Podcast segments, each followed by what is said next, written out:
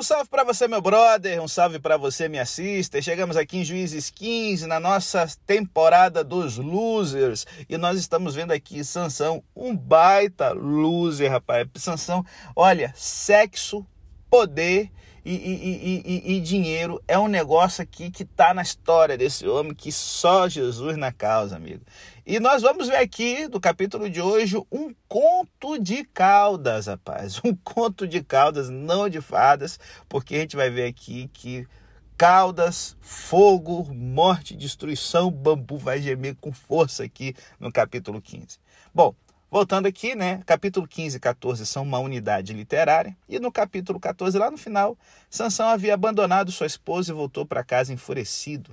Porém, mais tarde decidiu voltar para ela. Sansão disse literalmente: Entrarei na câmara de minha mulher, ou seja, sua intenção era sexual.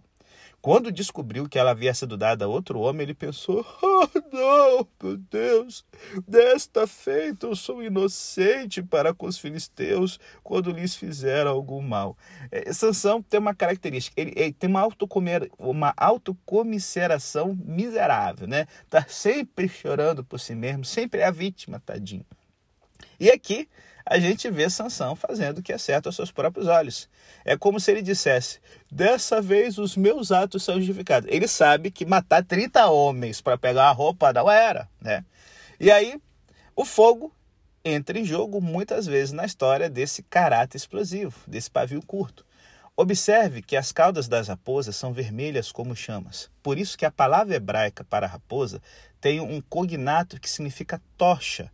E no grego o animal era chamado de cauda tocha. Rapaz, rapaz, Sansão aqui, galera, é o primeiro atleticano da Bíblia, rapaz. Ele tá botando fogo nas raposas, ele não gosta das raposas. E olha isso aqui, gente, é uma tarefa hercúlea, porque as raposas não são animais gregários, sociais, são animais solitários.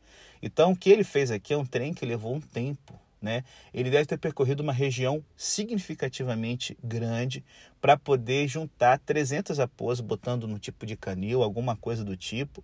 E na época da colheita do trigo, o, o, o, os campos estão mais secos e, devido à debulha, à palha, o trigo é altamente inflamável, galera. Então, durante esse tempo, na época perfeita Sansão amarra as caudas de 300 raposas com tochas acesas e as solta nos campos dos, de trigo dos filisteus.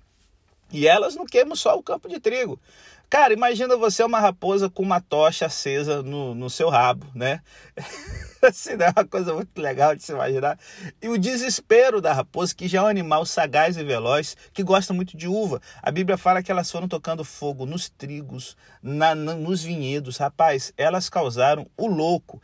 E isso aqui, gente, vamos pensar, isso aqui quebrou economicamente toda uma região.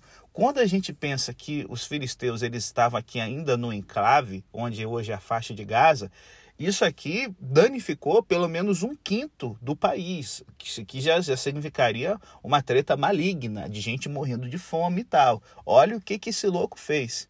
Então, assim, os filisteus ficaram ensandecidos e, em troca, eles queimaram sua esposa e os pais dela vivos dentro de casa. É engraçado que a esposa enganou Sansão para não ser queimada viva e por ter traído ele justamente os próprios compatriotas, os próprios filisteus queimam ela e sua família. E isso, se você já conhece um pouco Sansão, evidentemente o deixou ainda mais inflamado.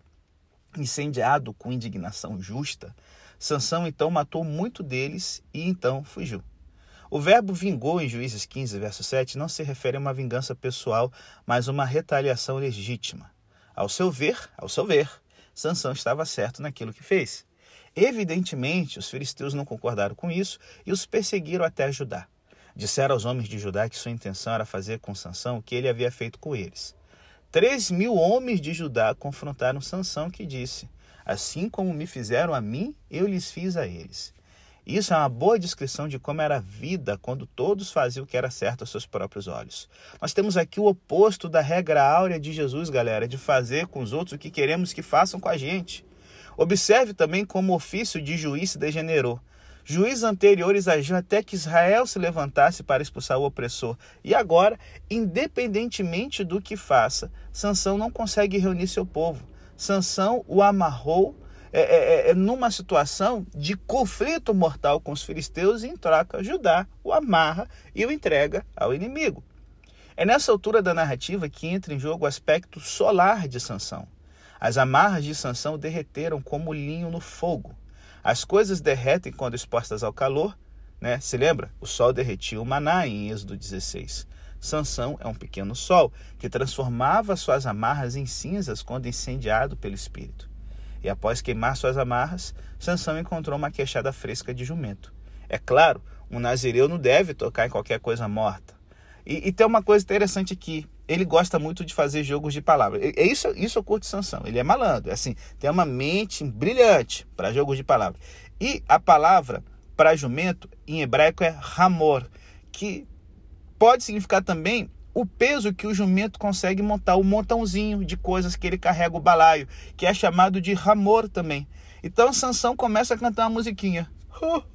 Com a queixada, ramor queixada do jumento, né? Com a queixada Ramor, Ramor, Ramor. Com a queixada Ramor, esmaguei mil homens. que musiquinha tosca, cara. Com a queixada, é, é, lembrando que a palavra jumento significa também montão. Com a queixada montão, montão, dois montões. Com a queixada do montão, esmaguei mil homens. Então aqui vemos mais uma vez a sua queda por jogos de palavras, né?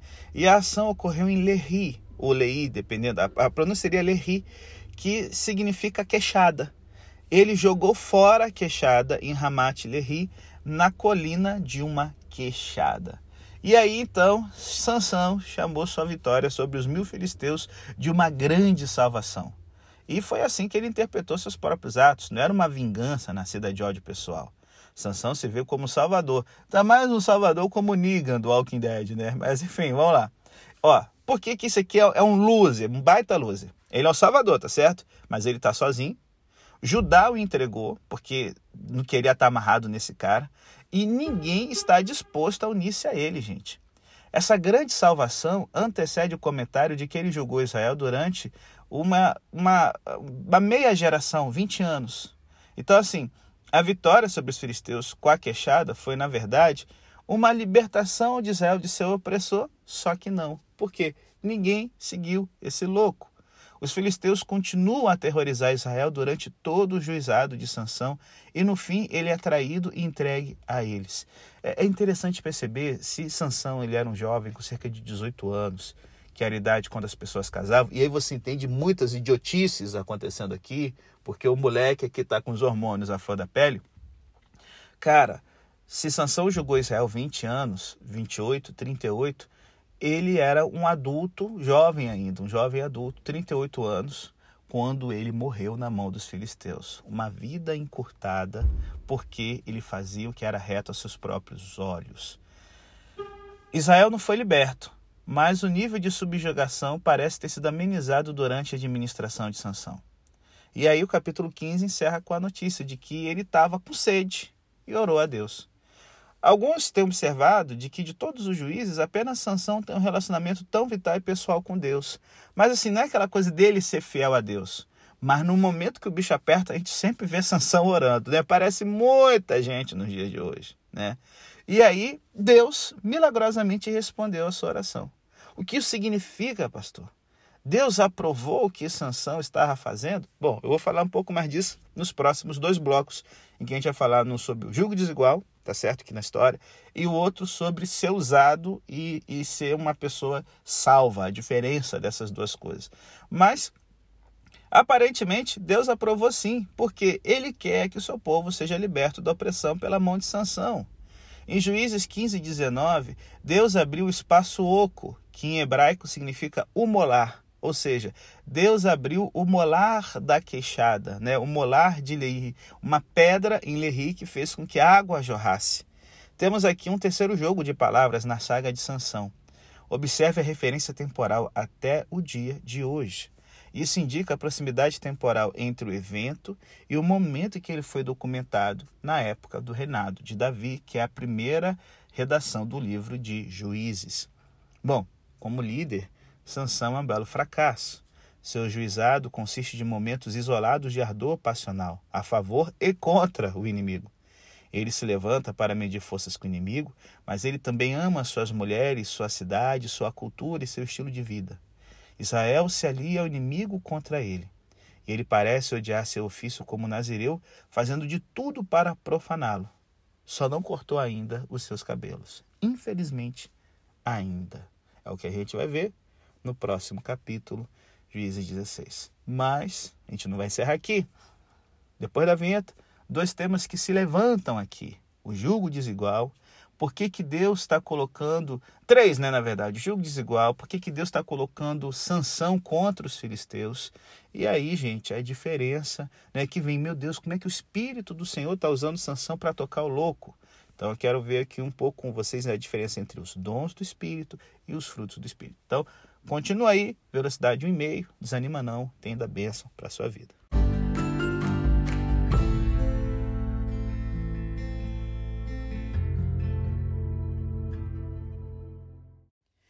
É, pastor, que lições podemos tirar de Sansão, o mulherengo? Bom, a primeira coisa que acho que salta aos nossos olhos é que Sansão, ele faz aquilo que agrada os seus olhos, como a gente já viu isso em Juízes 14. Esse é esse tipo de abordagem padrão moral que os israelitas adotaram no período dele. Fazer o que era mal aos olhos do Senhor porque era certo aos seus próprios olhos. Gente, a grande tragédia de Sansão é que ele é um líder que reflete a verdadeira condição espiritual de Israel, em vez do ideal de Deus para o seu povo. Nós vemos aqui a nação de Israel retratada de forma resumida na vida de um homem, embora já te digo, dos capítulos 17 ao 21, os mesmos impulsos e corrupção espiritual de Sansão serão descritos de forma mais ampla e mais horrível. Então a gente já deu para perceber aqui que Sansão é um, um, um cara impulsivo ele é totalmente sensual no sentido mais básico da palavra. Ele é controlado pelos sentidos, ele reage ao que sente a partir do que vê, sem ponderações ou considerações. Ele vê e a seguir ele toma. Essa impulsividade generalizada resulta em uma fraqueza específica que aparecerá mais tarde na história, ou seja, total falta de autocontrole sexual. Em segundo lugar, Sansão é indócil. Ele desdenha dos conselhos da autoridade dos pais. O livro de Provérbios explica de modo amplo como é soberbo e tolo aquele que se recusa a ouvir conselhos de terceiros. Dentro do seu contexto cultural, o orgulho de Sansão é ainda mais extremo.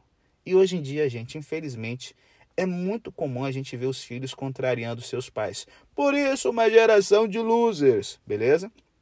Então, assim, impulsivo indócil. Isso resume bem a condição de Israel como um todo. E aí eu quero pegar com vocês aqui a questão do casamento de sanção, do julgo desigual, certo? Para a gente poder pensar aqui algumas coisinhas. A gente tem que fazer um, um, um, ligeiro desvio aqui no nosso podcast e analisar por que a Bíblia ordena que os crentes não entrem em casamentos desiguais. O texto de Êxodo 34 manda que Israel não faça aliança com os habitantes da terra, ou seja, com aqueles idólatras que não conhecem o Senhor, e nem tome para os seus filhos mulheres entre as filhas deles. Por quê? Porque essas uniões vinculativas em âmbito nacional familiar levariam os israelitas a se juntar às suas aliadas barra esposas quando elas se prostituíssem com seus deuses. E aí, ah, o Antigo Testamento, Deus é careta, e Novo Testamento, Jesus é good vibes. Não, animalzinho. Em 2 Coríntios 6, 14 a 16, o apóstolo Paulo reitera seu apelo aos crentes para que não se unam àqueles que não cultuam ao Deus verdadeiro. A palavra julgo, já expliquei já, principalmente no podcast Novo Testamento, é, significa vários tipos de uniões vinculativas.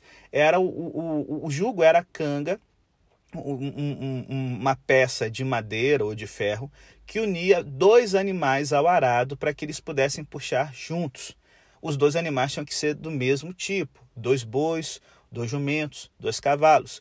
Quando você botava um boi com um jumento ou um boi com um cavalo, um dos dois ia sofrer, porque o jugo seria feito para se adaptar no pescoço de um boi, por exemplo. Do, do cavalo, aquilo ia ficar frouxo, machucando o pescoço do cavalo. O cavalo é mais rápido, o boi é mais devagar. Se o cavalo botasse a sua velocidade, o boi ia sofrer. Então, a ideia de jugo desigual é isso. A gente está numa união que traz desvantagem para uma das partes. Na verdade, quando uma parte sofre, todos sofrem, certo? Então, assim, em 2 Coríntios, assim como em Êxodo, O motivo principal é que tais uniões, tais casamentos fragilizam a lealdade do crente a Deus, que acordo há entre o templo de Deus e os ídolos. Uma leitura superficial da afirmação de Paulo talvez faça o leitor concluir que a preocupação da Bíblia é que o cônjuge não crente tente converter o crente. Assim, muitas pessoas garantem: ah, isso não é um problema para mim, posso me casar com X porque ela respeita totalmente a minha crença e nunca me impedirá de praticá-la. Porém, porém, é importante lembrar que o contexto desses textos é a idolatria, não as religiões formais, galera, certo?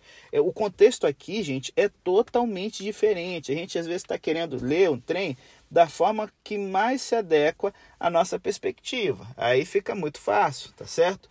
É, é, é assim, idolatria, o que, que é idolatria? Idolatria é destronar Deus porque coisas boas se tornam mais importantes que Ele.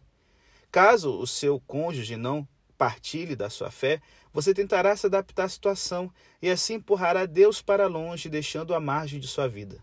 Você tem um relacionamento íntimo com alguém que não entende o que deve ser a verdadeira mola mestra e motivação de absolutamente tudo que você faz. A reação natural a isso é tornar Deus menos importante em relação a tudo. Caso contrário, você só receberá olhares perplexos do seu cônjuge. Existirá uma pressão diária invisível para adorar outra coisa, o próprio cônjuge ou os ídolos que ele ou ela traz para o casamento, provavelmente sem perceber. E isso, eu estou falando de alianças que podem envolver idolatria. Eu não estou nem falando, às vezes, de, por exemplo, um, um casamento que ele vai estar tá envolvendo aqui é, é, duas pessoas com uma religião totalmente diferente, que não deixa de ser um jogo desigual um, um, um adventista com uma espírita, é, um batista com um pentecostal. E aí você começa agora a ter toda uma série de tretas sobre qual será a criação dos filhos, qual igreja eles vão, tudo mais. Então, assim, galera, é, a Bíblia insiste que os crentes não se casem com os descrentes.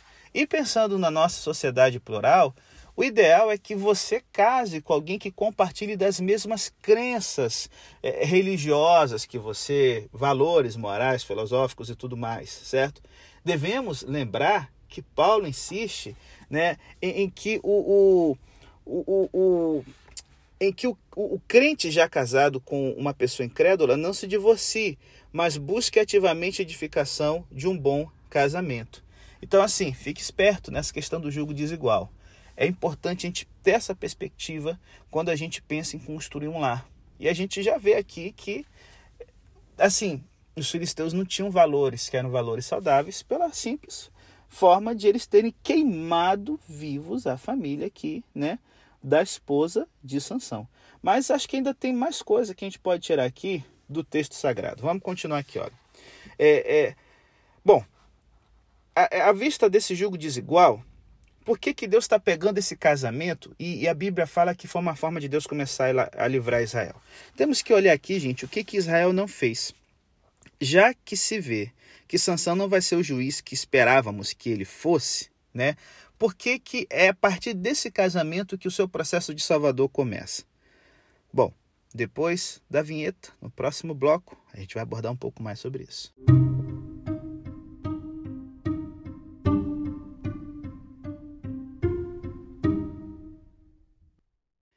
É, galera, já vemos que Sansão não vai ser o juiz que esperávamos que ele fosse. O primeiro juiz, por exemplo, Toniel, ou Tiniel, dependendo da versão, lutou contra os inimigos de Israel e por isso casou-se com Axa, uma israelita virtuosa, fiel e confiável. O último juiz, Sansão, vai à casa dos inimigos de Israel para casar com uma filisteia anônima que não conhece a Deus. É importante o fato de Sansão ter achado a mulher em Timnat, que era né, no recôndito do território israelita, e de ele ter passagem livre entre os filisteus. Os filisteus se estabeleceram em Israel e viviam normalmente ali. Eles dominavam Israel, como diz Juízes 13, 1 e 14, 4. Só que parece que a ocupação deles era diferente dos outros povos que nós vimos até agora. Era uma ocupação totalmente pacífica. Tanto que Sansão não pensou duas vezes quando resolveu se casar com uma filisteia. E isso nos mostra de imediato que falta algo nesse ciclo de juízes. Não sei se tu percebeu, mas Juízes 13 não começa com Israel clamando para ser livre da opressão dos filisteus. não há resistência à escravidão, não há resistência ao domínio filisteu sobre eles. Mais adiante, né, é, é, é assim, na narrativa, a gente já viu aqui em Juízes 15 que os homens de Judá, né, que foram os primeiros a subir e lutar por sua terra, simplesmente aceitam como realidade da vida que os filisteus dominem sobre nós. Em resumo, gente, a rendição de Israel aos filisteus é bem mais profunda e completa do que as escravidões anteriores. No passado, Israel gemeu e agonizou sobre a ocupação das forças pagãs porque o domínio era militar e político. Mas agora parece que os israelitas não têm consciência nenhuma da escravidão, porque a sua natureza é de acomodação cultural. Os israelitas agora não choram e não lutam contra os captores porque adotaram completamente os valores, os padrões morais e os ídolos dos filisteus e se adaptaram a eles. Da mesma forma que Sansão, os israelitas estavam ávidos por casamentos dentro da sociedade filisteia, provavelmente como uma forma de progredir naquela cultura. Os israelitas não tinham mais cultura própria, uma cultura baseada no serviço a Deus. E, e assim, é difícil para a gente hoje é, exagerar o perigo que Israel corria. Isso aqui é um perigo maior do que Cusã Risataim, Eglon, Cícera, Jabim, Midianitas, Amonitas e tudo mais. Os israelitas aqui estavam à beira da extinção, gente. Dentro de poucas gerações, eles podiam estar completamente assimilados à nação dos filisteus. E eu não sei se você já percebeu isso, mas se liga: não existe coexistência harmoniosa entre a igreja e o mundo, pois quando não há conflito, é sinal de que o mundo já tomou conta da situação. Eu quero te mostrar aqui, é, a gente hoje está vendo um ano eleitoral, muita treta sobre política, aí você tem de um lado progressistas e conservadores. Muitas vezes eu, eu toco de vez em quando nisso aqui no nosso podcast, mas eu quero pegar isso para te mostrar uma coisa. Tem três exemplos que mostram como os esforços da igreja para evitar conflitos com o mundo foram ou são, na verdade, uma rendição ao mundo. Primeiro, na primeira metade do século XX, os protestantes históricos como luteranos, metodistas, presbiterianos, né, e aí vai anglicanos, eles tomaram uma atitude bastante audaciosa no intuito de serem relevantes às pessoas modernas que não acreditavam no sobrenatural. Um teólogo luterano alemão chamado Rudolf Bultmann, que era muito importante na primeira metade do século XX, ele declarou o seguinte: Ninguém que usa tecnologia avançada pode acreditar no mundo antigo de espíritos e milagres. Eles imaginavam né, os eruditos te, os, os, teólogos eruditos da época imaginavam que as pessoas esclarecidas acabariam perdendo completamente a crença no mundo sobrenatural. Muitas igrejas entraram no projeto de demitologização ou dessobrenaturalização da mensagem cristã. A Bíblia não era mais vista como a revelação infalível de Deus, e sim como uma coleção de histórias antigas inspiradoras, embora cheias de erros. E aí, gente, conceitos que são bem caros para a fé cristã, como nascimento virginal de Jesus, como a ressurreição, como conversão e novo nascimento, eles foram descartados. Tornar-se cristão era viver uma vida correta, de misericórdia e justiça.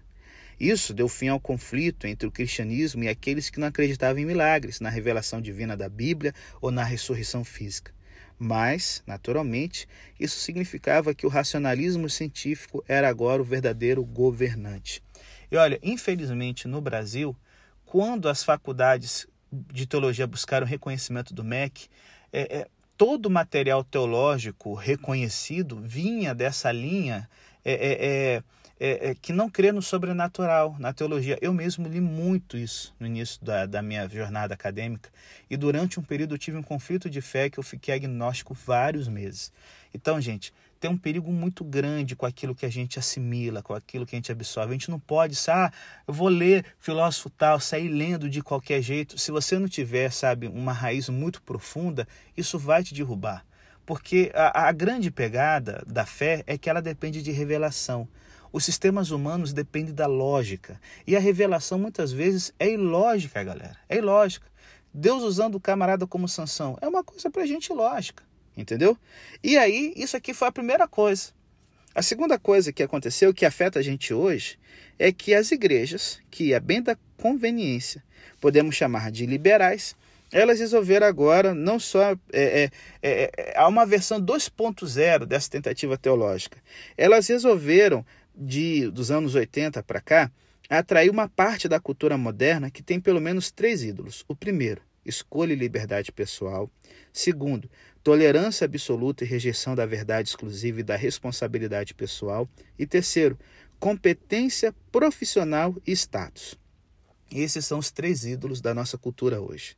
E para atrair tal cultura e evitar conflitos, essas igrejas se adaptaram, são as chamadas igrejas progressistas.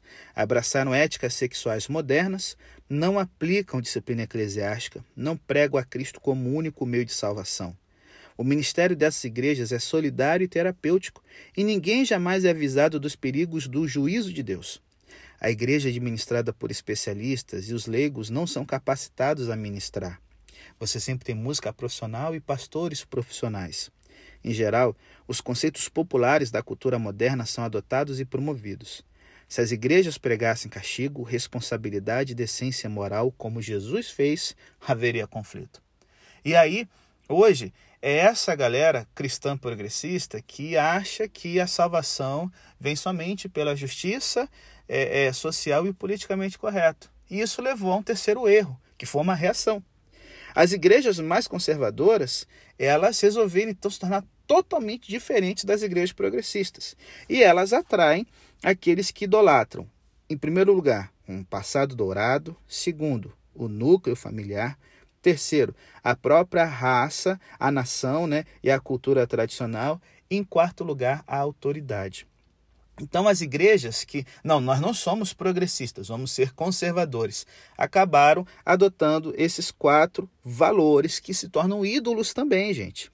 Enquanto a cultura liberal é relativista, a cultura conservadora é moralista e transforma a bondade e a respeitabilidade em ídolos.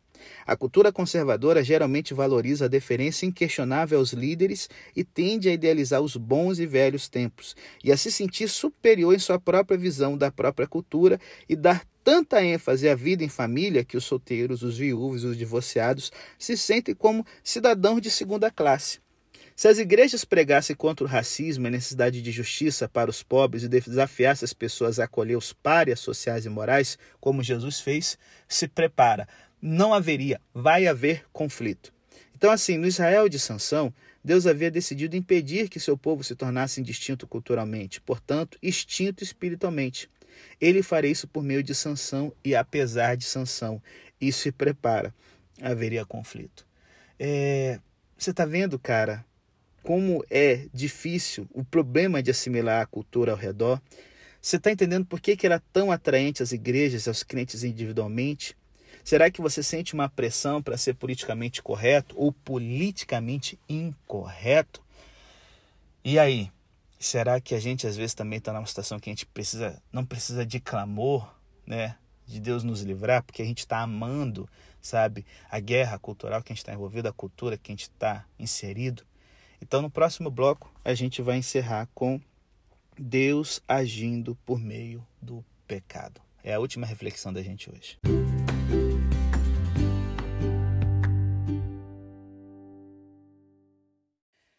É, muito louco a gente ver a expressão Espírito de Deus é, fortaleceu, se apossou, tomou sanção ou incitou sanção muito mais vezes do que nos outros juízes da nossa temporada dos luzes.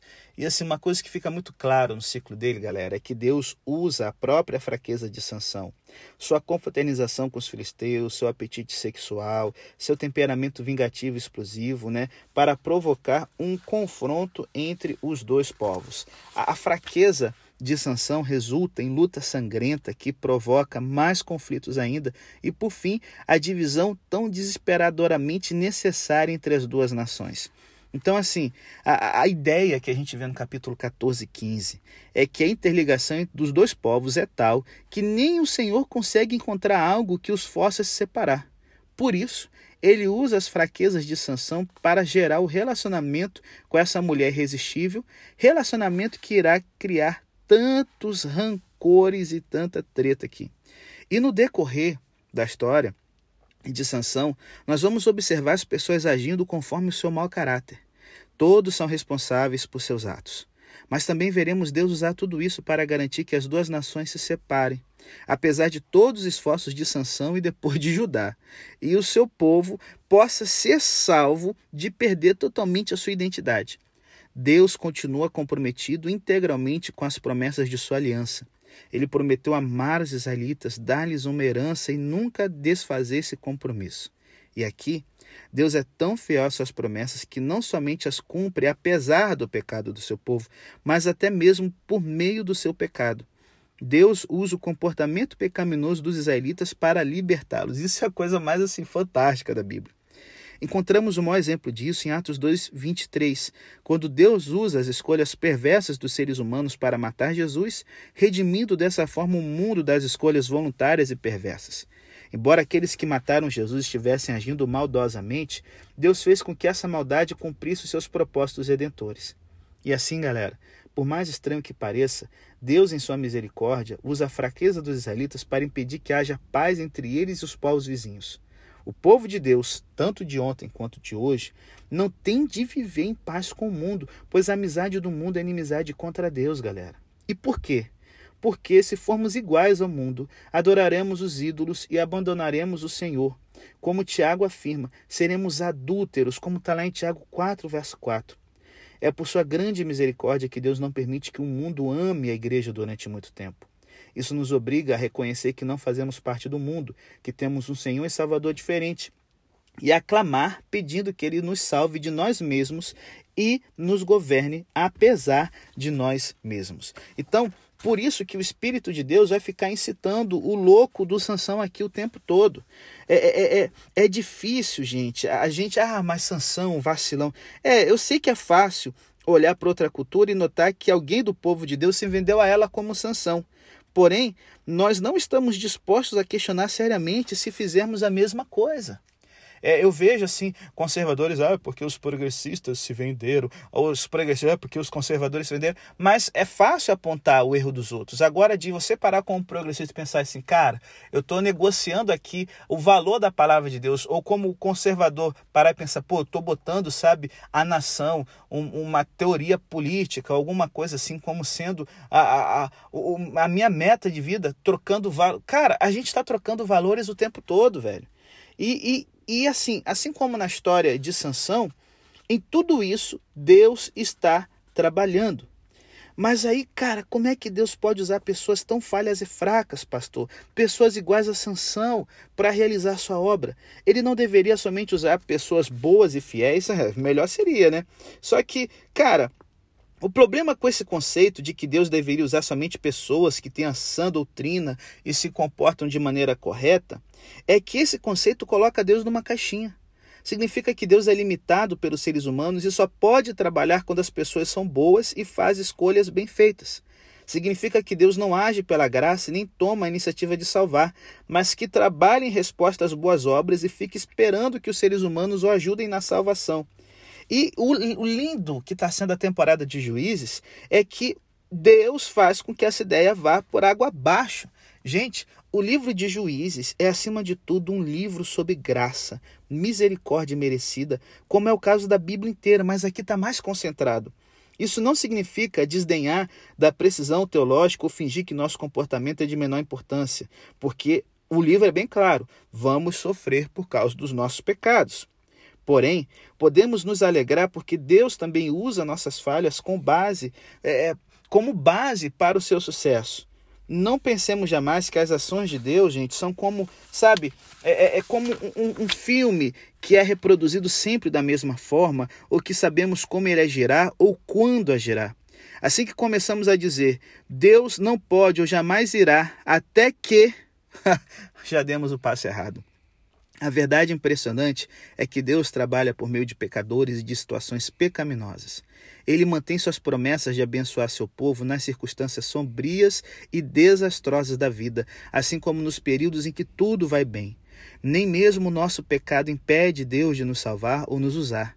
De forma misteriosa, quase sempre invisível e, em geral, acima de nossa compreensão, Deus age por meio das escolhas voluntárias e quase sempre erradas que fazemos.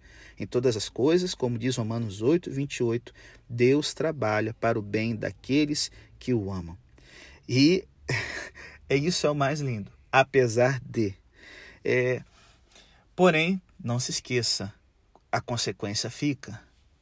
Sansão, ele é um juiz que tem uma liderança sem paz. A tribo de Judá está tão concentrada em manter a paz com os filisteus que não faz a mínima ideia de que Deus levantou um salvador para eles. E quando descobre isso, manda três mil homens ir atrás do Salvador e entregá-lo aos seus inimigos. A tribo de Judá pode ser chamada de povo de Deus, mas sua preferência é viver em paz com o mundo e adorar seus ídolos, em vez de ter liberdade para adorar a Deus. E prefere destruir o libertador a se arriscar em um confronto com o mundo. Mas eu vou te falar, eu não vou julgar tão rapidamente a tribo de Judá, porque, cara, você é um líder, você tem que arcar, cara, com o fardo da liderança, uma vida consagrada. Eu não seguiria o louco do Sansão, não. cara totalmente imoral, pil... assim, pilantra, mano. Deus está usando apesar das fraquezas. Se ele fosse um cara comprometido com uma vida correta e uma pessoa, sabe, é, é, é, é inspiradora, aí eu vou te falar, na hora que esses 3 mil tivessem juntado para poder prendê-lo, teriam se unido a ele debaixo, sabe, do seu discurso, do exemplo de sua vida, e aí não seria a vitória de um homem contra mil, mas de três mil e um contra mil. Então, assim, Sansão, ele é habilitado pelo Espírito de um modo notável. Ele mata mil homens armado apenas com uma queixada de jumento. E, gente, isso é um feito e tanto. E por que sozinho? Porque a sua vida falava muito mais do que é, a, a, os momentos em que Deus usava e falava mal. Gente, para a gente fechar nosso podcast, você pode estar pensando, pastor, beleza, Deus usa a gente apesar de nós e tal, mas se Sansão tem o Espírito de Deus, pastor, ele não deveria crescer em santidade? Como ele pode ser tão usado pelo Espírito e mesmo assim exibir tanta falta de paciência, humildade e autocontrole? É, então isso também me incomoda. Só que se liga, a Bíblia sempre fez uma distinção que a maioria dos crentes desconhece. É possível ter os dons do Espírito, mas não produzir o fruto do Espírito. Em 1 Coríntios 12, 14, Paulo ensina que os dons do Espírito é, é, é, é são aptidões para fazer né, o que? Habilidades para servir e ajudar, embora esses dons também possam ser usados para outros fins. Já em Gálatas 5, 22 e 23, o apóstolo Paulo ensina que o fruto do Espírito implica traços de caráter do ser, tais como paz, paciência, gentileza, autocontrole. E então, em 1 Coríntios 13, ele afirma que é possível ter aptidões ou dons de ensino, profecia e liderança, mas não ter o fruto do amor, sem o qual os dons não valem nada. Portanto, encontraremos na Bíblia aqui e ali homens e mulheres iguais a Sansão, que possuem dons maravilhosos, porém parecem muito superficiais em santidade e caráter. E 1 Coríntios 13 nos adverte a estarmos atentos quanto a isso em nós mesmos. Os dons do Espírito podem agir em nós e até poderosamente, de modo a ajudarmos as pessoas e liderarmos movimentos, cara, embora nossa vida interior seja um desastre. Na verdade, esse padrão é tão comum que pode existir um elo frequente entre vida exterior admirável e vida interior despedaçada. Algumas pessoas são dinâmicas, eficazes no ensino, no aconselhamento e na liderança, mas na vida privada são dadas à tentação, ao desânimo, à raiva e ao medo. E o que fazer sobre isso? Primeiro, temos que reconhecer a distinção bíblica entre dons e frutos. Algumas pessoas usam seus dons como prova autojustificativa de que estão bem espiritualmente. Ah, vejam só as pessoas a quem sirvo e que vivem dizendo como eu sou importante para elas. é claro que Deus está satisfeito comigo. É, vai nessa. Porém, não devemos confundir a manifestação dos dons com o crescimento do fruto. O fruto, sim, é a prova do crescimento espiritual. Segunda coisa, o melhor indicador de saúde espiritual é nossa vida de oração e não nossas atividades religiosas. As orações são afetuosas, agradáveis, consistentes. Você tem seu momento de meditar diariamente, só você e Deus, ouvindo e aprendendo, ou seu momento de comunhão é só falar, pedir, pedir, pedir, pedir, pedir? Será que, de modo semelhante à sanção, oramos apenas como último recurso e somente para nós mesmos e por nossos próprios desejos? E para a gente encerrar o podcast, em terceiro lugar, temos de evitar o cristianismo do tipo cavaleiro solitário, gente. Comunhão íntima é o melhor jeito de garantir a integridade de nossa vida interior e exterior. Sansão é famoso por sua vida solitária. Além de não ouvir conselhos, ele nunca trabalha com ninguém e nem forma equipes. Ele sozinho é uma equipe de demolição. E com essa atitude, nós nos promovemos na aparência exterior, enquanto o interior se desintegra, pois ninguém está perto bastante para observar nossa vida espiritual ou para nos encorajar e desafiar em nossa caminhada. Então, fica ligado. Uma coisa é ter os dons de Deus, outra coisa é ter os frutos do Espírito. Uma coisa é ser usado por Deus, outra coisa é ser íntimo de Jesus. O que você é? Alguém usado ou alguém que é íntimo? Pense nisso.